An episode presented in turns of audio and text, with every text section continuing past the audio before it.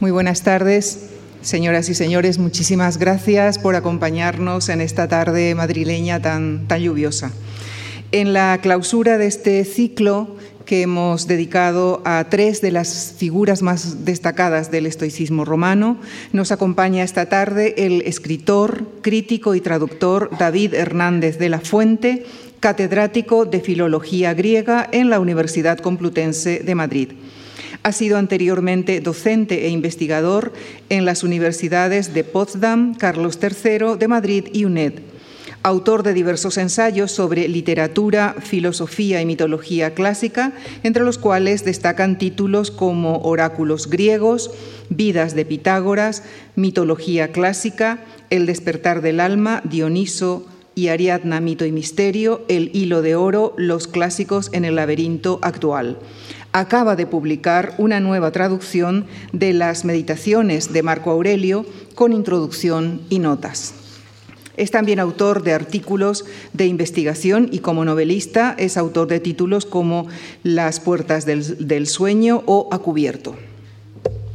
Señoras y señores, les propongo esta tarde que nos situemos aproximadamente en la segunda mitad del siglo II de nuestra era en un imperio romano convulso gobernado por Marco Aurelio. Este emperador, el hombre más poderoso de su tiempo, escoge reflexionar introspectivamente en la búsqueda de un refugio interior, un refugio para afrontar las dificultades. Escribe un diario que, aunque estaba dirigido a sí mismo, acaba convirtiéndose en un hito en la historia del pensamiento. Les dejo con el profesor David Hernández de la Fuente para que nos hable de él, de su vida, del pensamiento de este emperador y filósofo, Marco Aurelio. Muchísimas gracias.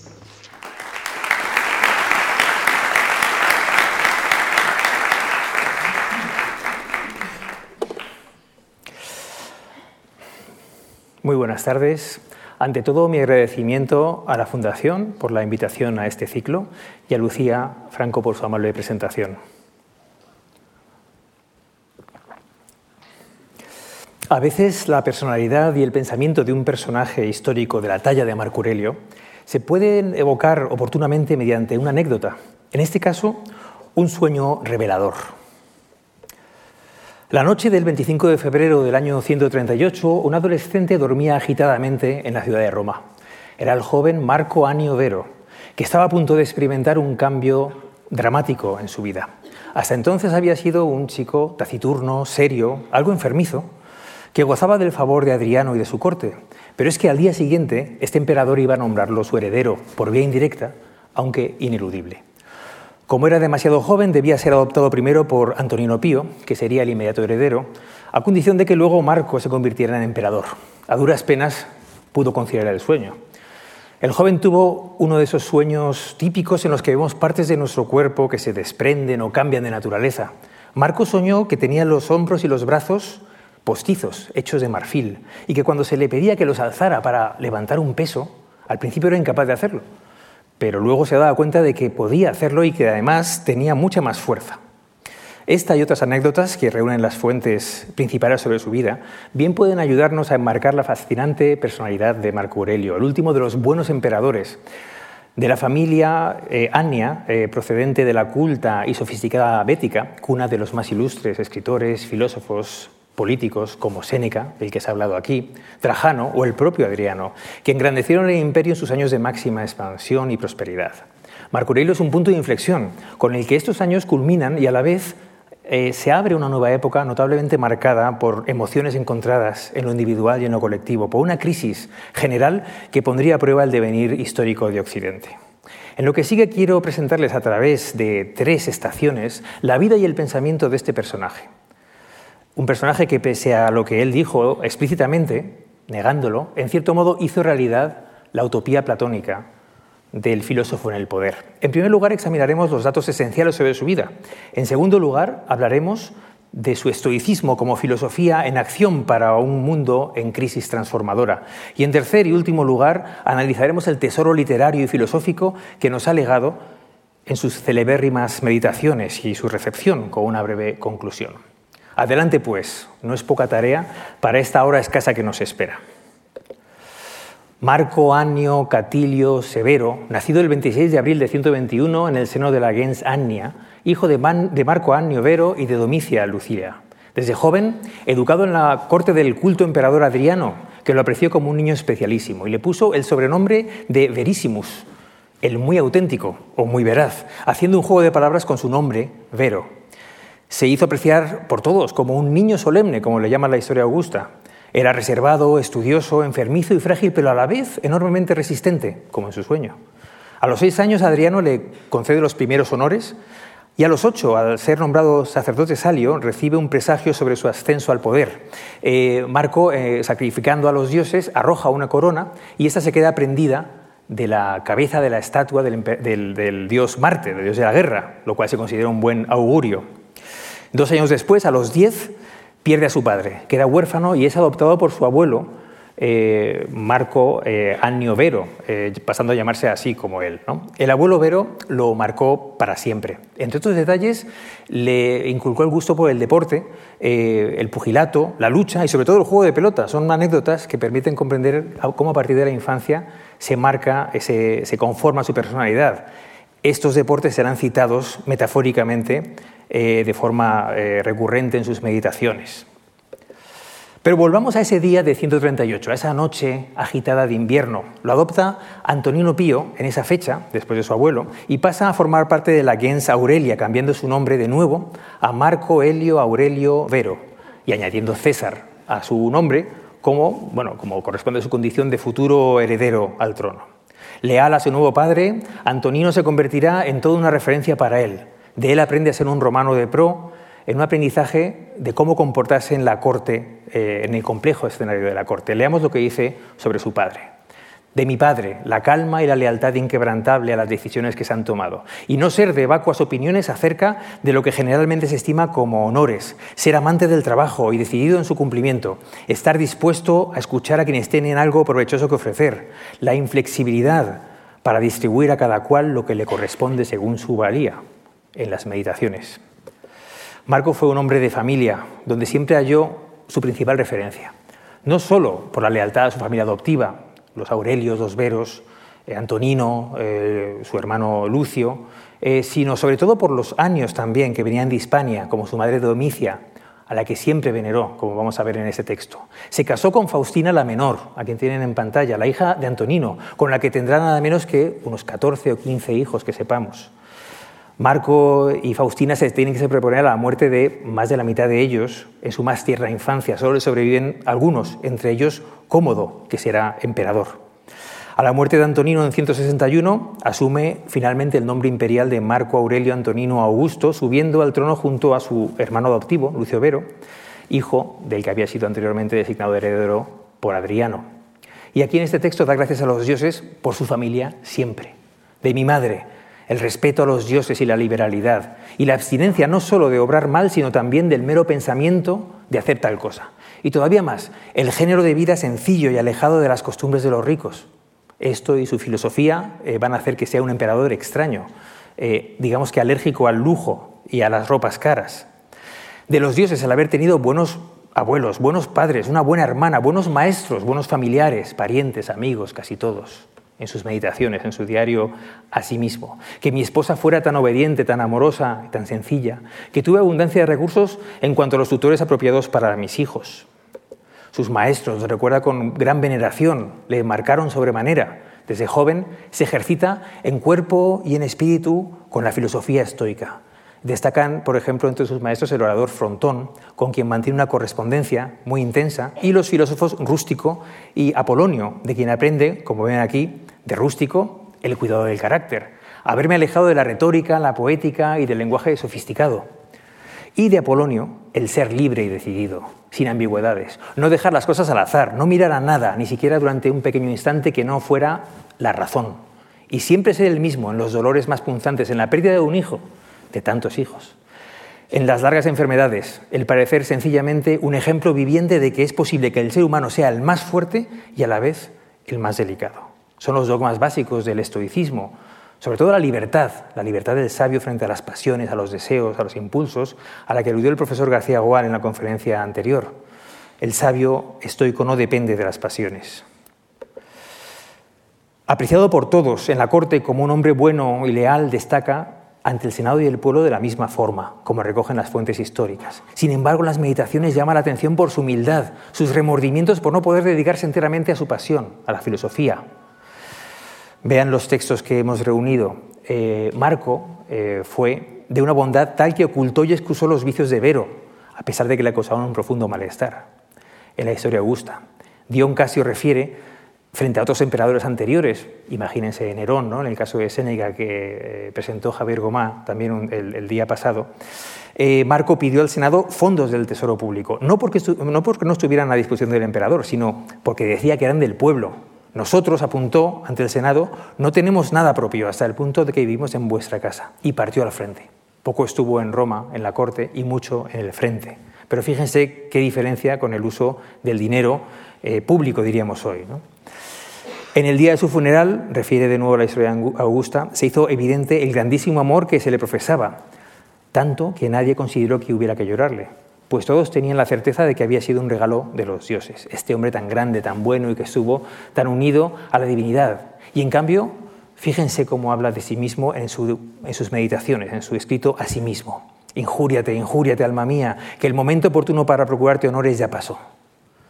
Esto te lleva a despreciar la vanagloria, el que ya no puedes haber vivido la vida entera como filósofo. Te has arrastrado hasta tal punto que ya no será fácil adquirir la fama de filósofo. Mira bien que no te, no te vayas a cesarizar, no te manches. Son exhortaciones a sí mismo, eh, recuerdos de bueno, su remordimiento, su gran arrepentimiento de no haber podido dedicarse a lo que realmente quería. Pero acompáñenme ahora a visitar brevemente los escenarios de su vida en este mapa eh, es educado en Roma, en las vías de sus protectores, eh, Antonino, eh, Adriano, cerca de Roma, por supuesto en Tívoli. pero después de su ascenso al, trono, en 161, pasará muy poco tiempo hasta que tenga que abandonar la corte por una repentina invasión de los pueblos de Allende del Danubio, los marcomanos y otros, que le harán vivir casi una especie de campaña permanente eh, contra los llamados bárbaros. En el año 167 ya se sublevan, eh, los coemperadores tienen que cruzar los Alpes mientras se está extendiendo una mortífera epidemia por todo el imperio. Lucio, su coemperador, enferma y muere en Altinum, eh, cerca de Venecia. mientras tanto, Marco ha de batallar en el Danubio y los bárbaros abren una brecha en la actual Eslovenia, amenazan con entrar en la península itálica. Ese año, entre el 170 y el 175, está escribiendo ya las, eh, meditaciones. Eh, hay una especie de crisis global en el imperio bárbaros que acechan en las fronteras de Dacia, Tracia, Macedonia, Acaya, eh, Grecia. El norte de África, también la Bética, la cuna de esta, familia. Y también en el Limes oriental, donde cargan los sármatas en las fronteras orientales. En medio de este caos y de noticias confusas sobre el estado de salud de Marco, que era frágil, como les decía, se desata un conato de usurpación por parte del gobernador de Siria, Avidio Casio, que estaba en campaña contra los sármatas, que es rápidamente reconducido. Algunas fuentes apuntan que Faustina, su mujer, la mujer de Marco, pudo estar en el complot, pero es poco verosímil. ¿no? Pueden eh, leer en la biografía las muchas que hay de Marco Aurelio, ¿no? pero por ejemplo la de Birley, traducida al castellano, una biografía excelente, hay muchas otras, la de Grimal. Eh, casi todas eh, bueno, pues bastante positivas, cómo se desarrolla este complot. Em, en todo caso, Marco marcha a Oriente para pacificar este, estas eh, regiones que se han adherido al, usurpador y en el camino eh, muere Faustina en una ciudad no lejos de las puertas cilicias que eh, será luego llamada Faustinópolis en su honor. Marco la llora, recibe la cabeza del usurpador, la rechaza, perdona a todos los sublevados. en el camino visita Alejandría, como ven aquí, seguramente la biblioteca. Eh, de paso, también visita Siria, Palestina. Dicen las fuentes hebreas que se entrevista con el gran rabino Judá I, una entrevista curiosa. Querríamos saber qué se dijeron. De regreso, pasa por Esmirna, eh, la actual Turquía, donde conoce al orador Helio Aristides. Pasa a Atenas, de camino a Roma. En Atenas dota cuatro cátedras de filosofía, una de cada escuela, la platónica, la aristotélica, la epicuria y la estoica. Se inician los misterios eleusinos y regresa a Roma en el 176 para celebrar su triunfo después de este, este gran viaje. La corte, de nuevo en Roma, la corte. La corte es su madrastra, fíjense en esta cita de las meditaciones. Si tuvieras madrastra y madre, a aquella la cuidarías y sin embargo estarías continuamente de regreso a tu madre. Qué importante, la madre de Marco Aurelio. En este caso se refiere a la filosofía. Dice, pues bien, estos son para ti ahora la corte y la filosofía. Vuelve muchas veces y descansa en esta, porque gracias a ella las cosas de aquella te parecen soportables. Y tú mismo, entre los cortesanos, también lo pareces. De nuevo una, digamos, autocrítica eh, hiriente. Siempre en el frente, muy poco en la corte. Qué poco aguanta Marco la vida cortesana. Siempre en esa filosofía en acción eh, en Roma, en ese triunfo, Marco asocia a su hijo Cómodo al trono. Se cuida especialmente de que su hijo, al que tienen aquí a la izquierda, ataviado como Hércules, esté bien educado, tenga los mejores profesores, los mejores tutores, que sea un filósofo como él, fracasa. El joven da muestras de desequilibrio desde muy pronto. Y hay rumores incluso, eh, malintencionados como siempre, contra Faustina de que no es hijo suyo, sino que es hijo de un gladiador. Le encantan los juegos gladiatorios, cosa que Marco aborrece. Fíjense, las imágenes de la derecha, eh, unas recreaciones eh, cinematográficas muy conocidas, ¿no? muy fieles, ¿verdad?, de Marco Aurelio y de su hijo Cómodo en dos películas muy diferentes pero muy bien conocidas, ¿no? La caída del Imperio Romano y Gladiator. En fin, poco dura la tranquilidad. Y enseguida Marco dejará Roma de nuevo por el Danubio, por el frente, eh, donde de nuevo oprimen y presionan los germanos. Cuando la victoria está casi a su alcance, pocos años después de marchar, en 180, el 17 de marzo de 180, Marco Aurelio muere de viruela, sarampión o peste quizá, en Vindobona o en Sirmio, en las actuales cerca de Eslovaquia, entre Viena y, y Eslovaquia, o Serbia. Se produce entonces la transición entre el emperador filósofo y el emperador gladiador. Paradójicamente, Marco Aurelio será una excepción, un caso excepcional en la historia romana. Logra legar a su hijo biológico el trono, y en este caso será calamitoso, para mal. Vamos hacia la segunda parte para examinar el estoicismo de Marco Aurelio. Grandes historiadores de las ideas se han puesto de acuerdo en observar eh, cómo a partir de la muerte de Marco Aurelio se inicia un momento de inflexión en la historia de Roma, pero también en la historia de las ideas, de las mentalidades. Es la antesala de la llamada antigüedad tardía, siguiendo la, expresión afortunada que se acuña a comienzos del siglo XX y que populariza el historiador Peter Brown en su libro muy conocido que abarca precisamente desde Marco Aurelio a Mahoma, como digamos un objeto de estudio diferenciado.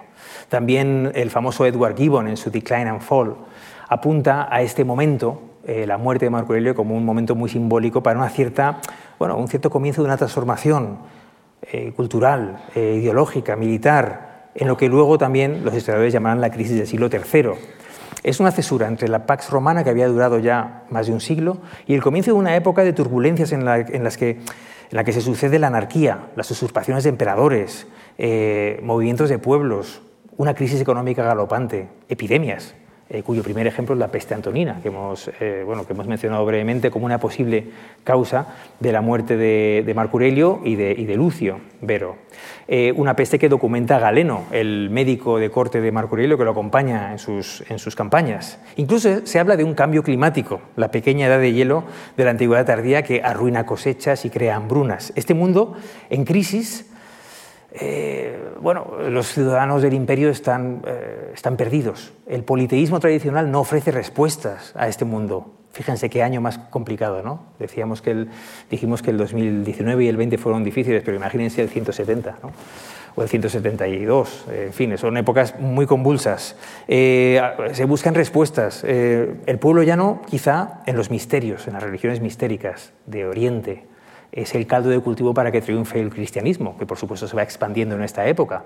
Hay persecuciones de los cristianos locales en la época de Marco Aurelio. Se discute, los, los biógrafos, Birley y Fraschetti, discuten la implicación de Marco, si conocía o no, si apoyaba o no estas, estas eh, persecuciones, qué pensaba de los cristianos. Veremos que hay puntos de contacto también con lo que dice eh, Marco y el cristianismo. En fin, el pueblo pues, eh, acude a estos remedios religiosos y los intelectuales con preferencia se dan a la filosofía. ¿Y qué filosofía? Pues con total preferencia el estoicismo que parecía realmente la filosofía idónea, como hemos visto en el largo camino del estoicismo romano, que se abordó brillantemente en las conferencias anteriores de Javier Gomá y de Carlos García Gual. Es una última etapa del estoicismo que comienza en la época helenística, con Zenón o Crisipo, y eh, en la época, continúa en la época de la República Romana, con los griegos que llegan a Roma, Panecio, Posidonio, y tiene eh, bueno, una etapa importante en pleno Principado, en la Edad de Plata, esta de, de, Séneca. ¿no? Eh, pero qué diferente es el mundo de la Antigüedad tardía, el mundo de Marco Aurelio y esa crisis global que azacanea a los romanos. Hemos visto esa evolución en las dos conferencias anteriores. Y pienso que si la Estoa antigua respondía, como decía el profesor García Oval, al, cambio de mentalidades del final de la polis clásica y del, bueno, de, esa crisis de las identidades eh, cívicas, también este estoicismo final de Marco Aurelio, que a la postre será el que heredemos, eh, responde a una crisis parecida, la crisis de la antigüedad tardía. Estamos lejos del mundo de Séneca, al que por cierto no citan ni Epicteto ni, eh, ni Marco Aurelio, eh, que escriben ambos en, griego, eh, y un paso más allá del optimismo de Epicteto, al que Marco lee, cita, aprecia, eh, pero Marco Aurelio marca otro camino, un camino que avanza hacia un sincretismo filosófico, como vamos a ver. En esa unidad esencial de la cultura clásica, Marco Aurelio, un emperador romano de familia hispana que escribe en griego para sí mismo.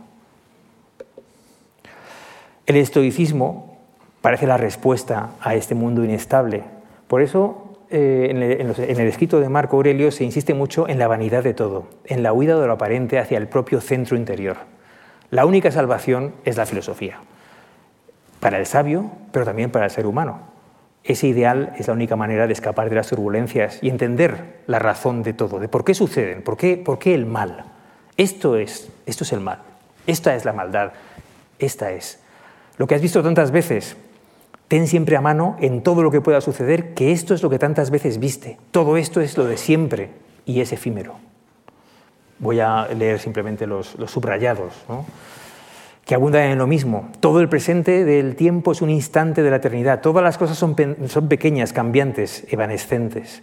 Todas las cosas provienen de aquel principio rector común, de la razón. Incluso el mal es consecuencia de la razón las fauces del león, el veneno, toda maldad, como las espinas o el barro, son vástagos accesorios de aquellas cosas solemnes y buenas, aquellas cosas que veneras porque son la providencia, la, razón estoica que gobierna el todo. Alaba la fuente de todas las cosas. Lo que te parece que es el mal, quizá no lo sea tanto, tiene un sentido, ¿no? En medio de esa enorme turbulencia.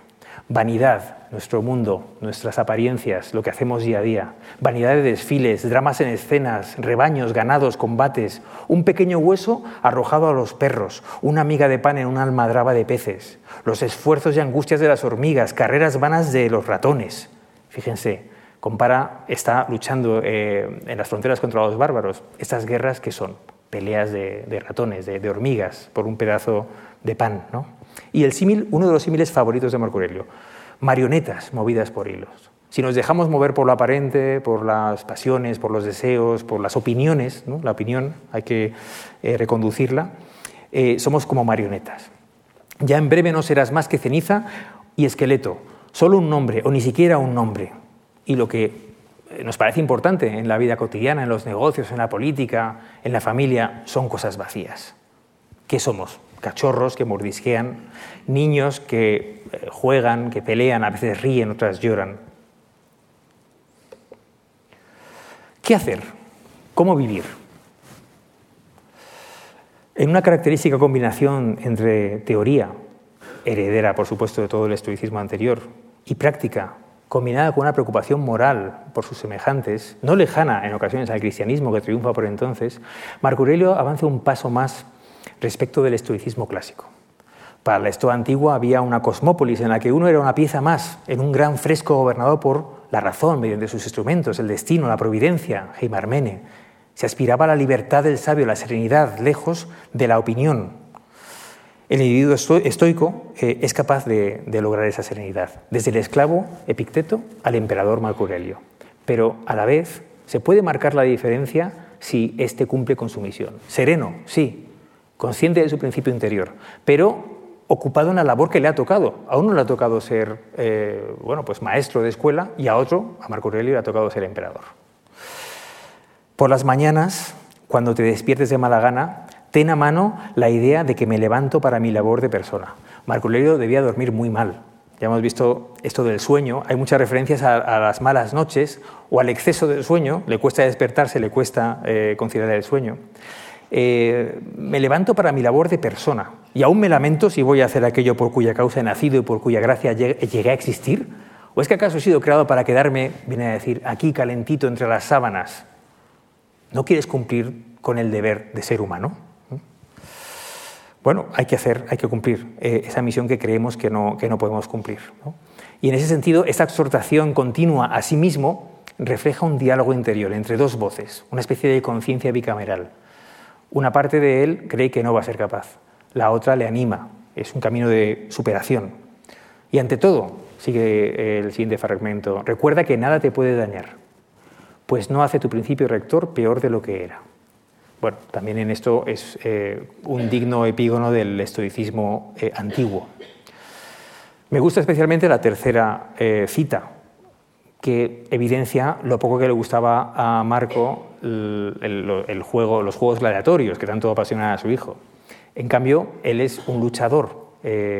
aquí se ve un poco el símil del púgil que les mencionaba, cómo su abuelo le inculca el gusto por este tipo de deportes. Conviene que sea semejante a un luchador, no a un gladiador, porque este, la espada que usa, a veces la deja, otras la toma, pero aquel siempre tiene su mano preparada y no debe hacer nada más que cerrar el puño. Fíjense, la mano es otro, otro foco también metafórico de Marco Aurelio. Ten a mano, ten la mano preparada, pero ten esto a mano. La idea del, manual, ¿no? mencionaba el profesor García Gual en Giridio, ¿no? el, manual de, de Picteto, ¿no? tener a mano estos consejos es importante para centrarte de nuevo, se dice a sí mismo nuestro emperador filósofo. Entiende la razón que lo gobierna todo, tenla a mano, ten a mano estos, consejos, recuerda, siempre se está exhortando a recordar. Es decir, él lo sabe, lo sabemos todos, pero lo hemos olvidado. Y se dice a sí mismo, nos dice a todos, cuando te disgustes por algo, es que has olvidado que todas las cosas suceden según la naturaleza global. ¿Te ha pasado inadvertido también que el intelecto de cada cual es un Dios y ha emanado de allí, de la fuente de todo? También que nada es privativo de ninguno, sino que incluso el Hijo, el cuerpo y también el alma provienen de allí, y que todo es juicio, y que cada cual vive solo el presente, y que esto es lo único que pierde. Recuerda siempre el memento a sí mismo. Recuerda el mal que parece atenazarnos, que está por todas partes, la violencia, la muerte del hijo, los combates, el intento de usurpación. Bueno, esos son los frutos del mundo, recuérdalo. Fíjense la siguiente cita. Recuerda que es vergonzoso extrañarse de que la higuera produzca higos. Asimismo lo es con los frutos que produce el mundo. ¿Por qué extrañarnos de lo que nos ocurre? También sería vergonzoso para un médico o un piloto extrañarse si alguien tiene fiebre o si sopla un viento adverso. Pienso al leer esto en Galeno, el, el médico de Marco Aurelio. El sabio no busca remedios supersticiosos o religiosos ante la crisis colectiva o ante la angustia individual. Eh, no busca un refugio ajeno. Las mentalidades van cambiando y se ve, bueno, pues casi esta angustia psicoanalítica, como eh, en el título del libro, famoso libro de, de Dodds, Paganos y Cristianos en una época de angustia.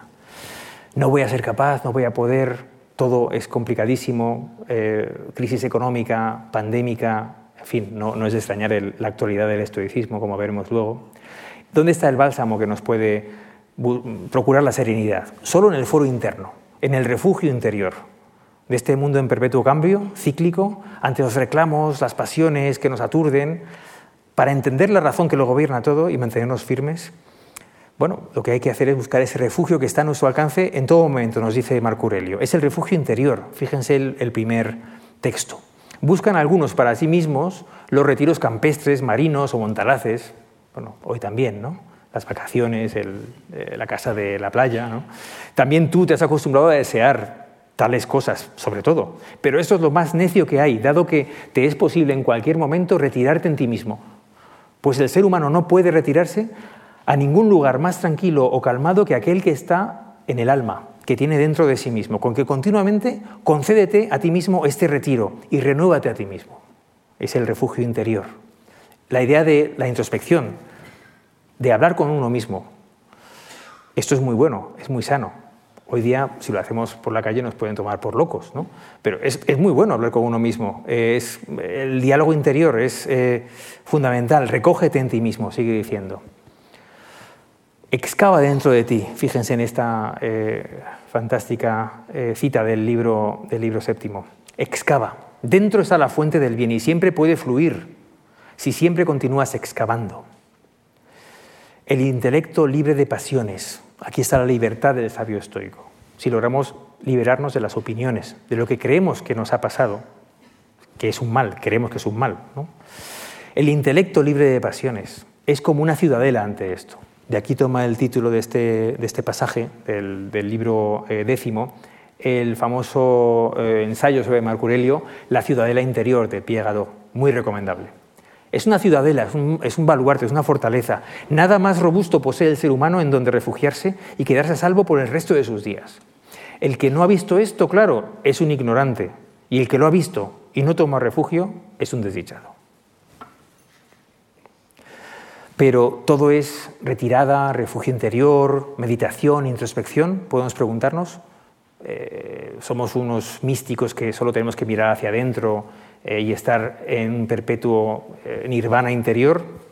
Bueno, hay quien dice que la antigüedad tardía inaugura un momento así, de huida del mundo, de retirada, de mística, pero no olvidemos cómo fueron escritas las meditaciones, ya, ya lo hemos comentado, ¿no? en las campañas, entre lodo, eh, sangre, nieve, condiciones terribles, en esa campaña tan larga, en las peores condiciones, en plena misión vital de Marco Aurelio que lo que aquí propone no es una mística de aislamiento, sino un camino eh, de ascesis personal en el trabajo que le ha tocado, en su persona, como ser humano, eh, digamos, en el universo, como ciudadano del imperio, eh, es más, como primer ciudadano le ha tocado ser emperador, con plena conciencia de su deber, de su situación, de que es parte de la cosmópolis. bueno, hay un énfasis en la vida interior, sí, pero teoría con praxis, hay, digamos, también una ocupación de lo que le corresponde, de lo que le toca. Eso también lo tiene muy a mano, muy presente. El cuidado de sí, en suma, comporta también el cuidado de los otros, del prójimo, dirían los cristianos. Y sobre todo si esos otros dependen de uno, si son sus hijos o sus súbditos. Eh, bueno, eso se ve en el ejemplo de Marco Aurelio con su familia, eh, incluso con eh, bueno, situaciones su hermano, que era su hermano adoptivo, ¿no?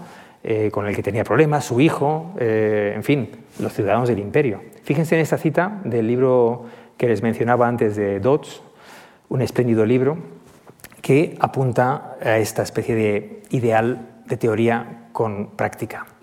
No hemos de confundir extrañamiento del mundo con indiferencia. Quizá hayamos de admitir que un Marco Aurelio o un Plotino prestaban mayor atención a su propio perfeccionamiento, que a la vida. Pero ello no nos autoriza a olvidar que el primero luchó por asegurar el bienestar de los hombres como pocos lo han hecho, mientras que el segundo supo robar tiempo a la contemplación del uno para convertir su casa en un orfanato y hacer de tutor de sus pupilos. Bueno, no es lejos de lo que hacen también los cristianos, sigue diciendo eh, Dodds. La filantropía estoica será heredada por, el cristianismo, obviamente.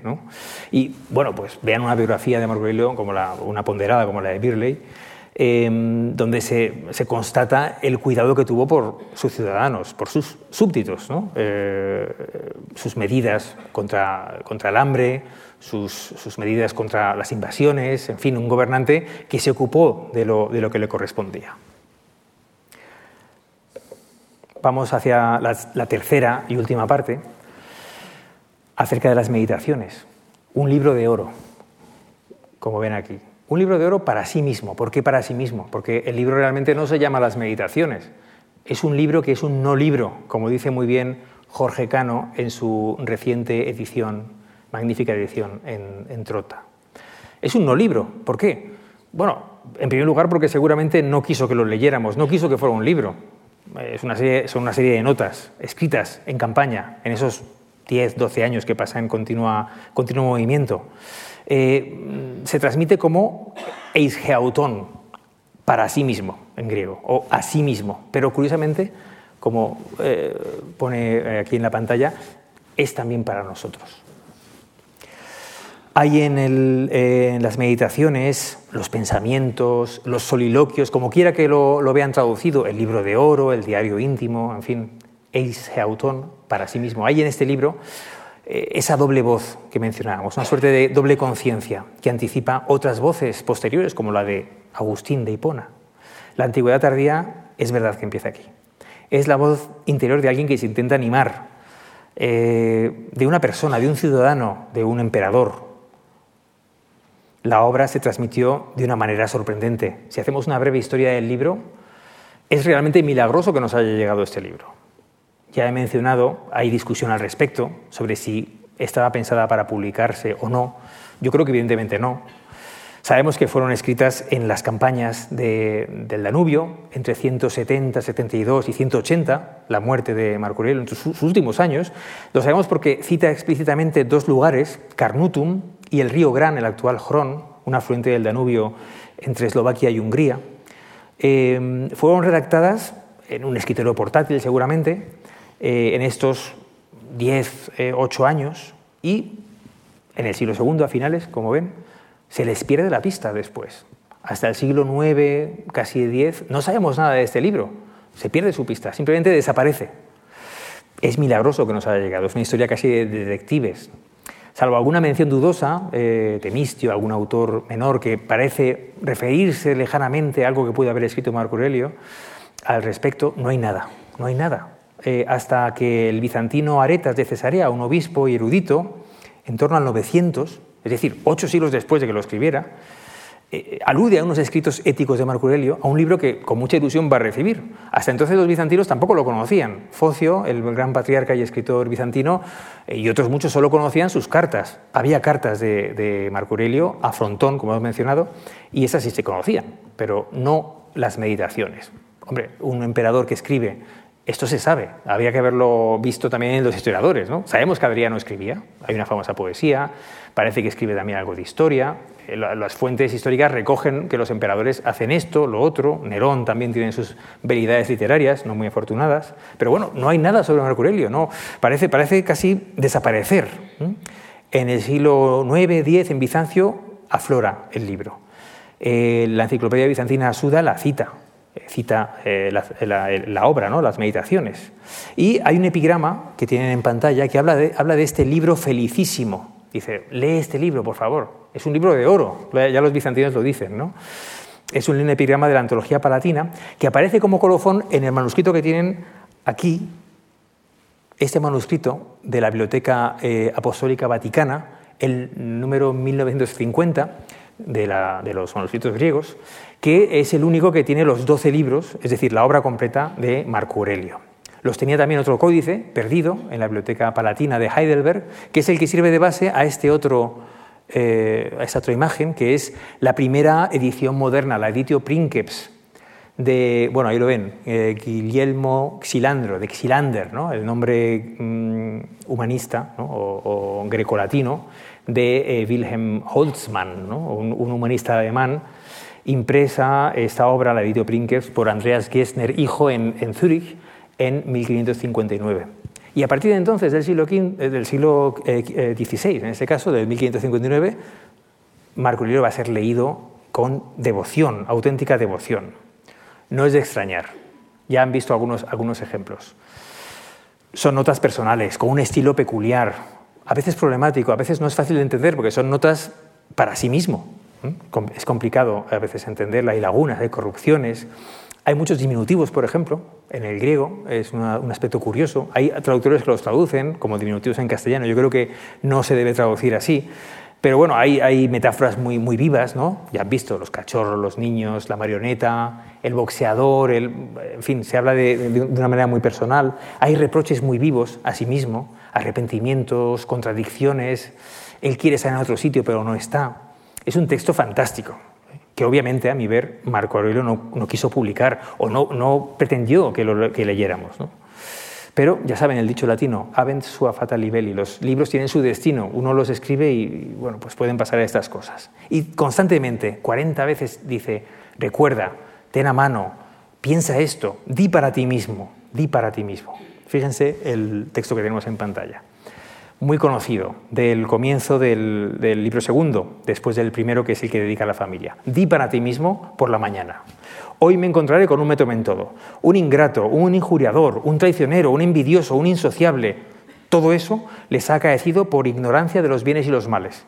Pero yo, que he contemplado la naturaleza del bien, no puedo ser dañado por ninguno de ellos, porque estamos hechos para colaborar, como pies, como manos, como párpados, como las hileras de los dientes de arriba y abajo. Y es que actuar unos contra otros es ir contra naturaleza.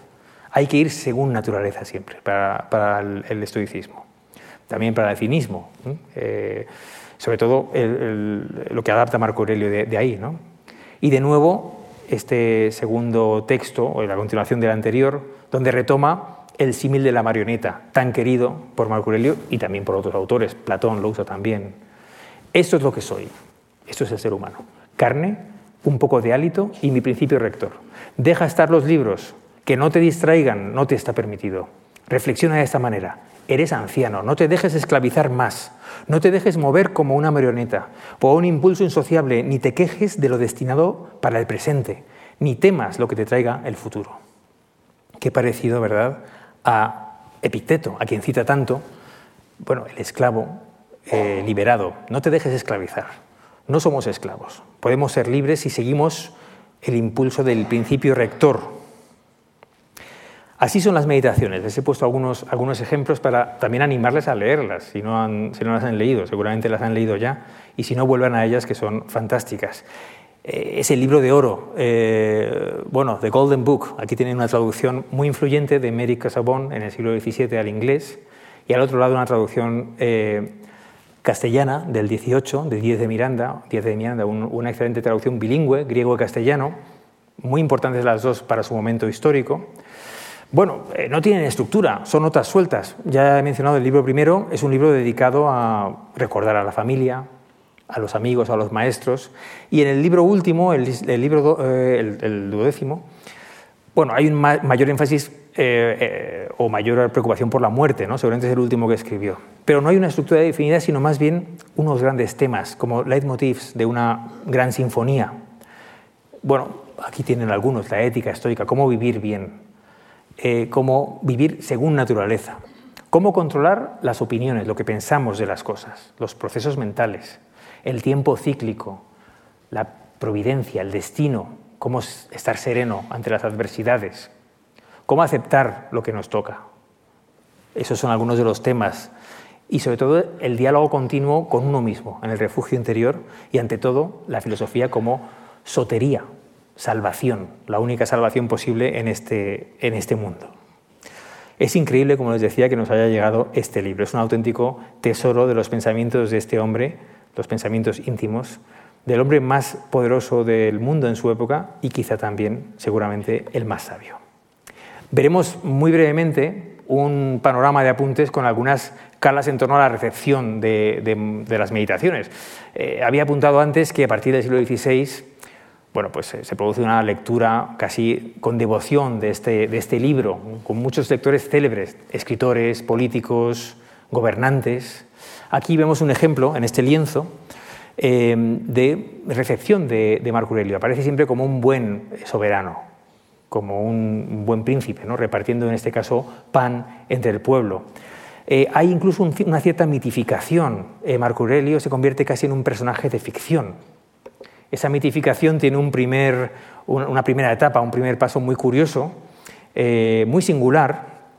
Ya antes de su edición moderna, en el 1527, eh, tenemos el, caso mm, peculiar de, Antonio de Guevara, este obispo eh, nombrado en 1527 cronista de Carlos V, con la idea de tutorizar al joven príncipe de España, el futuro Felipe II, le dedica su primera obra, este libro áureo del emperador Marco Aurelio, que es una especie de compendio, una especie de eh, miscelánea pseudohistórica, eh, moralizante, basada en la vida de Marco Aurelio, pero que no tiene mucho que ver con, su, con, su, figura histórica, ampliada luego en una nueva edición llamada Reloj de Príncipes, que fue uno de los libros más influyentes de su época, más traducidos. Eh, recuerda Casaubon, el traductor inglés del siglo siguiente, que en su tiempo solo la Biblia le superó en, traducciones. Se tradujo al ruso, al armenio, a todas las lenguas. Fue, fue un éxito editorial. Eh, bueno, Guevara incurre en el campo de la falsificación literaria. ¿no? Obviamente, él se inventa eh, un Marco Aurelio, que le parece eh, un modelo de príncipes, pero su idea, la idea de hacer de Marco Aurelio un modelo, un espejo de príncipes, tendrá una enorme repercusión. En este caso no es, no es real, ¿no? pero para los siglos venideros es muy importante. a partir del 18, sobre todo, desde la primera traducción alemana, del 1701, en adelante, eh, hay una serie de gobernantes que eh, lo toman como un modelo de, bueno, de déspota ilustrado, incluso. ¿no? Fíjense, aquí en medio está eh, la estatua ecuestre de Federico II en Unter den Linden, en Berlín. Federico II, en su epistolario con Voltaire, hablan de Marco Aurelio como el roi philosophe, perfecto, el fantástico gobernante filósofo que es superior a todos los gobernantes y a todos los filósofos. ¿Por qué? Porque combina las dos, bueno, las dos vertientes, ¿verdad? Otros ejemplos son Catalina eh, la Grande de Rusia o George Washington, ávidos lectores de las meditaciones, y esto llega hasta hoy, eh, hasta el siglo XX. ¿no? Hay presidentes eh, norteamericanos que han sido muy devotos de Marco Aurelio, como Roosevelt o el propio Bill Clinton. Marco Aurelio es mitificado también por la ficción. Pronto se empiezan a escribir novelas, ensayos que le dan una, nueva y muy curiosa dimensión, hasta llegar, por supuesto, bueno, al cine. ¿no? Fíjense, aquí hay algunos ejemplos. Su reputación de hombre bueno, como quería la, historia augusta en ese pasaje que hemos leído, el hombre más grande, que le llama Voltaire, o el hombre perfecto, como le llama Oscar Wilde, llega también a la modernidad a través de la, de la ficción. Eh, aparece con una, digamos, siempre una, dimensión muy positiva. Aquí le ven encarnado por Alec Guinness en el, film de Anthony Mann de 1964, por Richard Harris en el de Ridley Scott del 2000, la novela de Kisver Heffs, e incluso en alguna novela gráfica, eh, en el, cómic. Hay auténtico, una auténtica devoción por ese Marco Aurelio de ficción, que obviamente se basa en su mitificación como gobernante ya desde la antigüedad. Y su halo mítico continúa hoy. Curiosamente, en el mundo postpandémico actual, el estoicismo tiene una, aceptación increíble. Basta con ir a una librería, a una mesa de novedades y ver la cantidad de traducciones, ediciones, comentarios, todo tipo de, libros acerca de cómo ser un estoico, ¿no? un reciente título de Massimo Pigliucci, que está bastante bien, y otros muchos. Eh, bueno, aquí tienen a un Marco Aurelio moderno, tirando a hipster, ¿verdad? Eh, bueno, un modelo de políticos y de empresarios que buscan, ante la crisis, ante la pandemia, el escenario tan cambiante, tan convulso, cómo nos parecemos a ese mundo de Marco Aurelio, eh, algo así como un neoestoicismo que a veces me parece que linda un poco con la autoayuda, ¿no? habría que eh, precisar bien. En 2020, el Washington Post titulaba algo así como El estoicismo tiene un revival entre los gurús de Silicon Valley. Y eso es muy curioso, porque realmente eh, algunos de los grandes empresarios, Elon Musk, Jeff Bezos, eh, Bill Gates, eh, leen y hablan de estoicismo, leen a, Marco Aurelio, ¿no? por eso es, curioso. Aquí tienen uno de los libros más populares a ese respecto, de Donald Robertson, que se ha convertido en un bestseller, desde el campo de la psicología también, es decir, de la, bueno, lo que se llama popularmente como, como autoayuda. Y esta es otra, otra, una ilustración de una revista que también trata este mismo fenómeno, la modernización de, Marco Aurelio. Pero bueno, no nos perdamos en los cantos de sirena de la recepción, pues muchas son las adaptaciones de Marco Aurelio como personaje literario, eh, mítico de su obra. Eh, vemos que hay muchas derivaciones de ficción. Sin embargo, para concluir eh, esta conferencia me gustaría proponerles una reflexión. ¿Qué legado realmente nos ha transmitido este emperador de marfil, volviendo al comienzo, volviendo a ese sueño que tuvo el joven Marco, el adolescente, eh, que iba a heredar el trono, iba a ser designado heredero, ¿qué es lo que realmente nos, ha aportado? ¿Cumplió su misión? como hombre, como ciudadano, como emperador, en fin, eh, los eh, historiadores han hablado mucho sobre esto, la apreciación general es muy positiva, pero yo creo que lo importante es también lo que él creía que no podía hacer, que es ser filósofo. Lo logró, ¿qué creen ustedes? Él no se, quería, no se creía capaz, en principio, de ser emperador y sobre todo de ser filósofo. Se injuriaba a sí mismo por no haber podido ser un filósofo. Bueno, yo creo que ha quedado consagrado en su escritorio, por eso esta imagen de un escritorio, eh, bueno, de unos instrumentos de escritura de la época Marco Aurelio, del siglo II, que está en el, Museo Británico. Eh, ese legado está en las meditaciones. ¿no? Ese legado hoy es el de un hombre, Verísimus, como le llamaba Adriano, es decir, el totalmente veraz, el totalmente auténtico, el muy auténtico, eh, es, curioso, ¿verdad?, que el, mote que le puso Adriano fuera un superlativo, cuando el propio Adriano tenía otro mote, le llamaban Graeculus, que es un diminutivo, el grieguecillo, porque tenía mucha pasión por, los griegos, como saben, eh, y él, en cambio, ve algo grande en este chico, en este joven, al que mm, bueno, otorga su confianza para ser el emperador. Esa es eh, la herencia de Marco Aurelio, ese es el legado, es el símbolo perfecto de Grecia y Roma como escuela de vida. Lo que nos ha transmitido es una obra única y personal, como dice Pierre en este libro citado. Se lo leo brevemente. En la literatura universal encontramos muchos predicadores, aleccionadores, censores que dan lecciones morales a los otros con suficiencia, ironía, con cinismo, con acritud. Pero es extremadamente raro ver a un hombre ejercitándose a sí mismo para vivir y pensar como un hombre. Se habla a sí mismo, pero tenemos la impresión de que se dirige a cada uno de nosotros. Y esa es la maravilla de las meditaciones. Así termina este libro fantástico, La ciudadela interior, Introducción a las meditaciones de Marco Aurelio.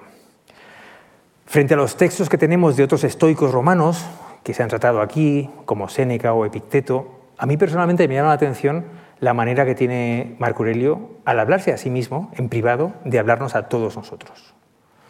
Y lo hace especialmente en el momento eh, culminante de una vida, en la muerte, en el momento de la muerte. Ahí resulta mucho más cercano que los anteriores, pues se centra mucho en ciertas metáforas curiosas acerca de cómo afrontar ese momento. Una de ellas, también usada a menudo por los clásicos, es la del teatro. La vida es, teatro, tan cara a los clásicos grecolatinos e hispánicos y nos da unas claves eh, que hoy nos parecen actuales, apropiadas para nosotros en el contexto colectivo y en el individual.